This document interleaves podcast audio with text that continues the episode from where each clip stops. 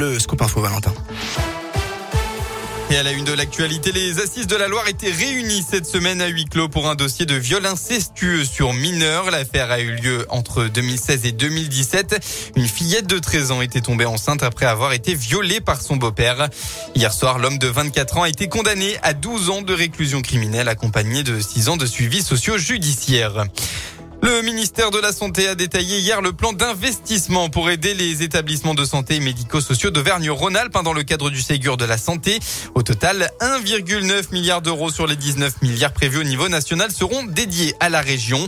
Les aides serviront principalement à éponger les dettes des établissements, mais pas seulement. 63 hôpitaux et au moins 29 EHPAD sont soutenus dès 2021. Dans la Loire, par exemple, 78,2 millions d'euros seront alloués pour le CHU de Saint-Etienne dans le but de construire un nouveau et de restaurer les capacités financières. Un accident dans le Puy de Dôme hier vers 3h, vers 13h30 pardon un, un, parapentiste de 66 ans victime d'une mauvaise réception lors d'un vol sur les hauteurs d'Anza le Luguet a dû être secouru. La victime a été héliportée au CHU de Clermont-Ferrand pour une blessure au dos d'après la montagne. Dans le reste de l'actualité, six ans après l'horreur, une commémoration des attentats du 13 novembre est organisée aujourd'hui dans un contexte où le procès historique se déroule toujours. La pandémie avait empêché les victimes de se rassembler en 2020 avec une cérémonie réduite au minimum pendant le confinement. Le Premier ministre Jean Castex doit se rendre aujourd'hui au Bataclan devant le Stade de France et puis sur des terrasses de café à Paris où des commandos de l'État islamique avaient tué 130 personnes et fait plus de 350 blessés en 2015. On passe au sport en football. Week-end peut-être magique pour les footballeurs amateurs. Pas de Ligue 1 hein, puisque c'est la trêve internationale, mais de belles affiches sont tout de même au programme. Aujourd'hui et demain, place à la Coupe de France. Une compétition propice aux exploits, surtout à l'occasion du septième tour qui marque l'entrée en liste des clubs pros, ceux de Ligue 2.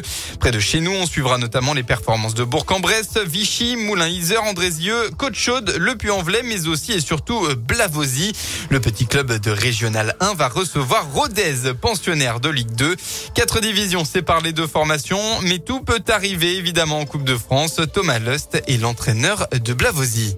Moi, je me dis, je pense qu'on a une chance sur 100 de passer. Voilà, la chance, elle va être infime. C'est David contre Goliath. Mais euh, une chance sur 100, bah, une chance, ça se joue. Parce que ça arrive qu'une fois dans sa vie, je pense. Et que autant là, jouer à fond. Quoi. Si on veut créer l'exploit, bah, ça passera par nous à 150%. Une équipe de Rodez qui serait un petit peu suffisante. Le public, voilà l'ambiance qui aura autour du terrain. Le petit poussé qui va jouer contre l'ogre. Un pénalty fait pour nous contre nous. Il faudra ces éléments-là pour essayer de, de, passer. Avec un scénario qui enchanterait tout le monde, ça serait, ça serait classe. quoi.